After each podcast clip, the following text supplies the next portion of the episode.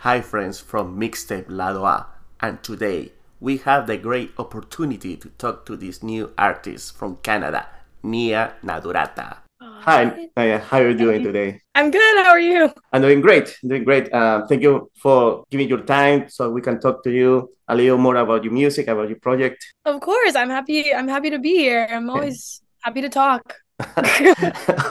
awesome. I love the you having fun in your single single. I love the the music. It's very playful lyrics. It's just uh, I think I like your girlfriend. It caught me for, by surprise. I was expecting yeah. lyrics like that. Can you tell me a little more how it was the process of the lyrics of the song? Um yes, I I'm happy you like it. First of all, thank you that song was a lot of fun to make for sure because a lot of my other songs are so they're so emotional. And like it gets hard to keep making emotional songs because it's like it's so painful to have to do it all the time. So i was like guys i just want to make something fun. And like I walked in that day and I was with one of my really good friends, like my best friend TJ, who makes a lot of my music with me, and then one of our other really good friends, Sam. And I walked in and I was talking to them about one of my one of my ex-boyfriends and how he never introduced me to his new girlfriend. And I I was like, she must not like me. So originally the song was supposed to be, and also we're all still friends. So it's not like a weird, like, I just want to meet my ex-boyfriend's girlfriend. We are like, we're in the same group. So it was weird that I had ne- I was the only one that had never met her out of all of our friends. Originally, the song was supposed to be "Why Does Your Girlfriend Hate Me?" That was my original idea, and then TJ put like the dun dun dun dun, dun the little like Sandman kind of guitar riff down, and then I just started humming. I think I like, I think I like your girlfriend, and they were like, "That melody's really good," and then we just never, and then we just never changed the words, and then the song, I ended up writing it about how maybe he was scared to introduce me to her because he thought I was going to steal her, which I think I'm great. I think I really could have done it. I still to this day am not I'm I'm convinced I can still pull it off. You know, just listen to you, I believe it. I mean, I'm trying to be convincing, of course, but I really think I can I really think I can figure it out. And she ended up liking me. I met her and then we got along really well and hmm. I don't know, listen, if one thing leads to another, Hey, you never know. you never know. You never know. And then I'll write another song about it. oh, there you go. and it's funny because it's the part is very witty when you say it, you're not doing it right. Kind of like screaming it, like you're saying it, like, "Hey, you're not doing it." It's like, yes, yeah, I know. He told me, he called me when the song came out, and he was like, dude, this is like not nice. And I was like, it's fine. We're friends. We broke up. Like, it's silly. Whatever. Mm. And like, it's it's so fun to like one of my best parts about writing is trying to find like fun little like I love Taylor Swift. I'm a big Swiftie and she always has these like little digs that like you you're kind of like, wait, what did she just say? And you have to like go back and listen to it again. So I love putting like little just little things that only the person that it's about will know. Ah, uh, okay. Like just so it's kind of like an Easter egg, so hint. Yeah, yeah, yeah, and like for now, it's kind of only for them until people see this interview, I guess, and then yeah. they'll my secret, and then they're gonna know, yeah. And it gives people something to look for. It's funny. Now I have to check your followers. Like, who friend is you? So I'm, I can have an idea who you're talking about. yeah, we might know soon. We might know one of these days i'm probably just going to say it at a show i'll be performing sometimes when i'm performing i'm so removed from the world. I'm like in a different universe and i'll just say things and i'm like i don't know if i was supposed to say that out loud but now it's there. I saw my recording and i put it on youtube. Perfect perfect. He would love that. I honestly think he would think it's so funny. So most of your songs you write it from your personal experience. In nothing like uh, you create a, like a fictional character. It's just it has to be something like happy to you just to have a more emotional connection. Yeah, yeah. It's just it's always easier to write from something that I know. Even if even if I were to write like I have a lot of songs in the vault for now um that I wrote just about like something that maybe my cousin was going through or like a relationship struggle that my friends are going through because it's been such a busy year. I literally have not seen a man in months, months. So it's like it, it gets it gets tiring sometimes to to like only tell my story all the time because I'm already living it. So I don't need a reminder. But it's really special when like the something happens and like having having the ability to like really put my mind into something and like get all of my words out and all my feelings out and sometimes sometimes once i write the song i'm like i feel fine like it's very therapeutic to be able to get it all out and sing it and scream it and write whatever i want and not have to think about what other people are feeling too much which maybe that's insane no, maybe I, that's not so you don't feel vulnerable to just tell your experience. You're just feeling like you're very sure of yourself just saying these stories. Yeah, yeah. And it's it's just it it's very I mean, a lot of the writers I talk to about writing, like people that I learned from and my mentors too always told me that it's very therapeutic to just say everything you feel and then if I write it and I'm like, oh, that is that can never come out, then maybe we scale back. Then maybe we take maybe it's too vulnerable, maybe that's too much information. so it but it's it's nice to just I mean, I'm I make I feel like I make a new song every day just in my head or I just like plunk around on the piano or something. So it's a very it's a very lucky skill to have for sure. Yeah. I'm very grateful to be able to do it for my job. Well, that's amazing, really. I also was listening to your song "Drive Faster," and it, that's a very lovely song. I love it. I know it's a heartbreak song, but I still love it. The emotion, feel your voice so connected to the lyrics, and, and it's one of the few songs like the lyrics doesn't repeat it, doesn't repeat at yes. all. Thank like, you. How how was also that process? Um, do you feel it? Like sometimes you feel like oh my god i just need a break because it's dr- emotional draining? Yeah i mean that song was that song was difficult. That song was a lot harder. That's that's one of the emotional ones that when i was making i think i like your girlfriend i was like guys i can't i can't do the emotional stuff anymore. I need like i need a dance song. I need something to dance to. Um but drive faster was i think it was one of the f- first songs i wrote fully by myself like lyrically i wrote all of the lyrics. Um because a lot of the other songs like i'll i'll be writing it with my producers and stuff and i'll be like what do i say here? Or i'll be like how do i how do i say this in words that make sense? Because i'll just i'll have all the ideas and i'll be like i don't know how to articulate them. But drive faster was one of one of the first songs that i just i sat down and i just wrote all the words out. And it, it was just so much information that there wa- there wasn't anything that repeated because there was just so much i wanted to get out um, and then once once I had written the song, I I showed it to um, I showed it to TJ again actually, and then he was he was just playing the guitar in a room, and I had just gone through a breakup, and it was so late. It was like three, I think it was three in the morning. Oh. And I was waiting for TJ to drive me home. And he was like, I just need to do this last, like, I just need to record this. And he was playing something, and I was in such a bad mood. And so he was like, why don't you write something over it? Like, why don't you just try writing something? And I was like, I don't want to write right now. I want to go home and I want to eat lactose free ice cream and cry into my pillow. And he was like, just try, just try writing something. And these guys will always push me. So I I wrote it all out and I was like, I was so upset. I was crying and I was like, this, is this is what you wanted? And he's like, this is great. Now sing it. And I was like, oh my God. So we recorded this like like 3:30 like 4 in the morning this like raspy like sniffly version of the song. Uh and and then from there we brought it to um, my executive producer Harper and he was like this is great. And then we made it and Harper came up with a lot of the um like he's Harper's a musical genius. So he heard the song and then he was like then we'll put this harmony here. And he was just like then we just started bouncing off of each other and now and now we have the song. And the person who you sing it to is the same guy from i think i like your girlfriend? No no this was a, this was a different one. This was a different guy. Because i feel like it was two two parts. It was this guy yeah you you're done with this guy and now you see the, the girl this guy and uh, that's what yeah no no no oh my gosh. I mean i wish it was i wish it was about the same person actually now that you're saying it.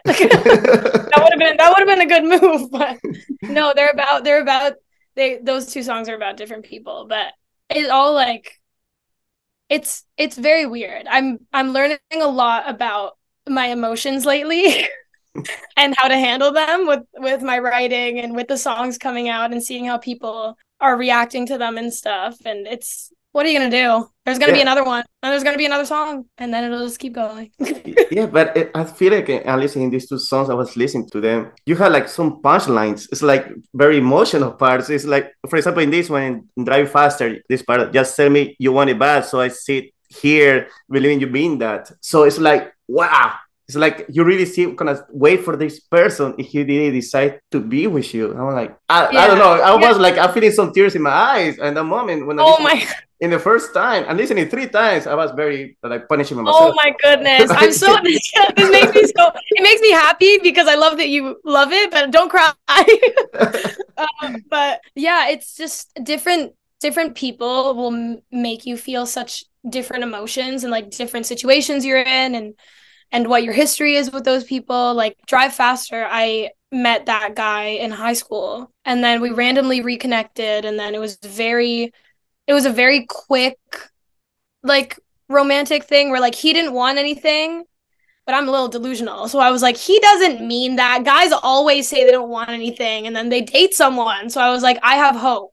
I was like, I, I feel like I feel like he can change his mind. Like he can do it. Which is I'm delusional. It's my I mean, I chose to sing for the rest of my life. Like I must be a little crazy. So I that song was like it was such like heavy kind of emotion um, that I felt for him. And I guess just like it, it was the pain of like not being wanted by somebody that you knew you wanted so badly. It was just like it sounds exactly the song sounds exactly the way I was feeling. And then for I think I like your girlfriend, like it was much more fun. Like I met him in university and I dropped out. It was like a silly little like whatever. I'm I'm only here for a little bit and I know I'm leaving school, so whatever this is, it's gonna be fine. So that was always like my relationship with him, even to this day, like we're still very good friends. We managed to we managed to recover from that one and we're we always had like a very funny like jokey relationship. So it makes sense that I think I like your girlfriend is like he thought it was hilarious. I was so nervous to show him. I was like, I really hope that your relationship is doing well. I just I wrote this. I thought it was really funny. If you don't want me to release it, it's fine. And he was like, "This is hilarious." So it just it was very different circumstances. So, yeah. but there, I'm just feeling a whole lot of stuff.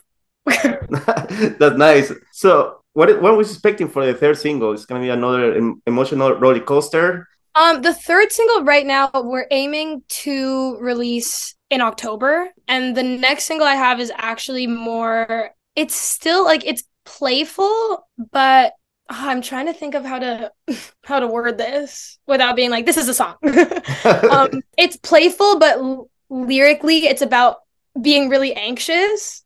But you wouldn't be able to tell from the instrumental. Like it sounds very fun and it's it was so much fun to make like the beat and putting that together with the guys was so much fun but then when I was writing it it was about just being so anxious that people don't like you that you feel nauseous and the song's called Car Sick cuz it just I was in I was in a time in my life where I had just dropped out of university so I moved home um and i moved back in with my parents and like you, like i'm i'm 20 something like i'm 22 so all my friends are moved out or they're at university. So i was like oh and i'm living with my parents again. And and all my friends have left. They're in different cities now. They're at different schools. And like I, I was feeling kind of left behind even though i was kind of moving forward in just a different direction. But like perspective is everything. But i was just like i was in such a low place in just the way I was like thinking about myself and how I was thinking about my music and I was where I was like I'm never going to be able to make this work. I'm like what did I do? I dropped out. And I promised my, my parents that I was going to make it work and like I have two immigrant parents so they really came here to give me a better life and make sure I go to school and make sure I do all the things that they they didn't have. So I was like, actually, I'm gonna drop out and I'm just gonna sing for people forever. And they were like, oh yikes. so, so uh, when I was writing Car Sick, it's it's really just about like being very in your head about stuff, but it's very playful. It's a silly little song, and I got my friend uh, CEO actually to feature on it, which was really cool. It was my first feature. Ah, nice. Um, yeah, so we got to write that together. We actually wrote it in a car, which is why I felt so sick because I was talking about how nauseous I was because a whole situation had just happened and I was like, I just feel so bad about it. Like I don't feel good about myself. And and then we wrote the song and called it car sick and seago's verse is amazing. It might be my favorite song. It might be my favorite part of the song actually his verse but this was this was another song that was just all the songs are fun to make except for drive faster that was really sad but sad but good sad but good sad but good sad but good, good. Yes. good yes yes exactly yeah glass half full yeah, that's why you have the other the sing the single one, so you know to uplift yep. people and feelings. there you go. You are added to the marketing team. You're hired. yeah, at least You're hired. you know what the track list is gonna be.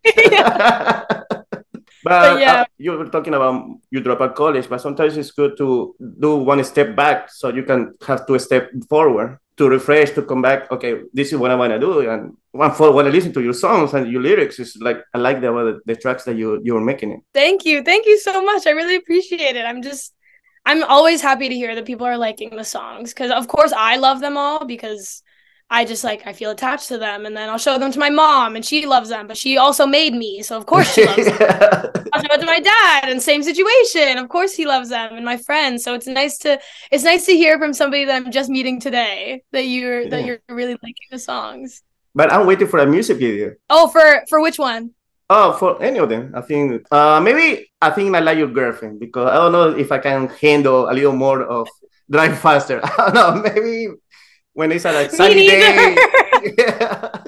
I don't think I can either. I honestly, I would love to do a music video for "I Think I Like Your Girlfriend." Um, because it's just it's such a fun song and it's so silly, mm. and I just I feel like the music video could just be such a fun little. It would just be a fun little extra treat on top of how fun the song already is. Like it's my favorite song to perform. The guy I wrote it about actually oh, okay, well now I'm gonna give it away. The guy I wrote it about, I'm opening for his band um oh. in September.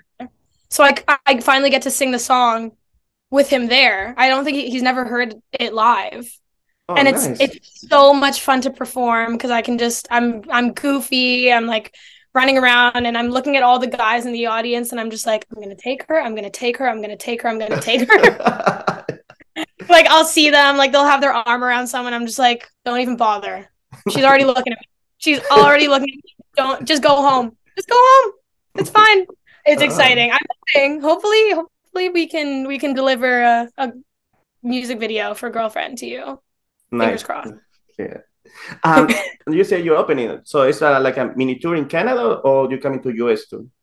Um, no, it's just a little right now I don't I don't have any tours booked. It's as I was talking about before, I'm really good friends with that band and I wrote it about one of the members in the band because we're all really good friends. That's why it was so weird that I had never met his girlfriend before, wouldn't you think?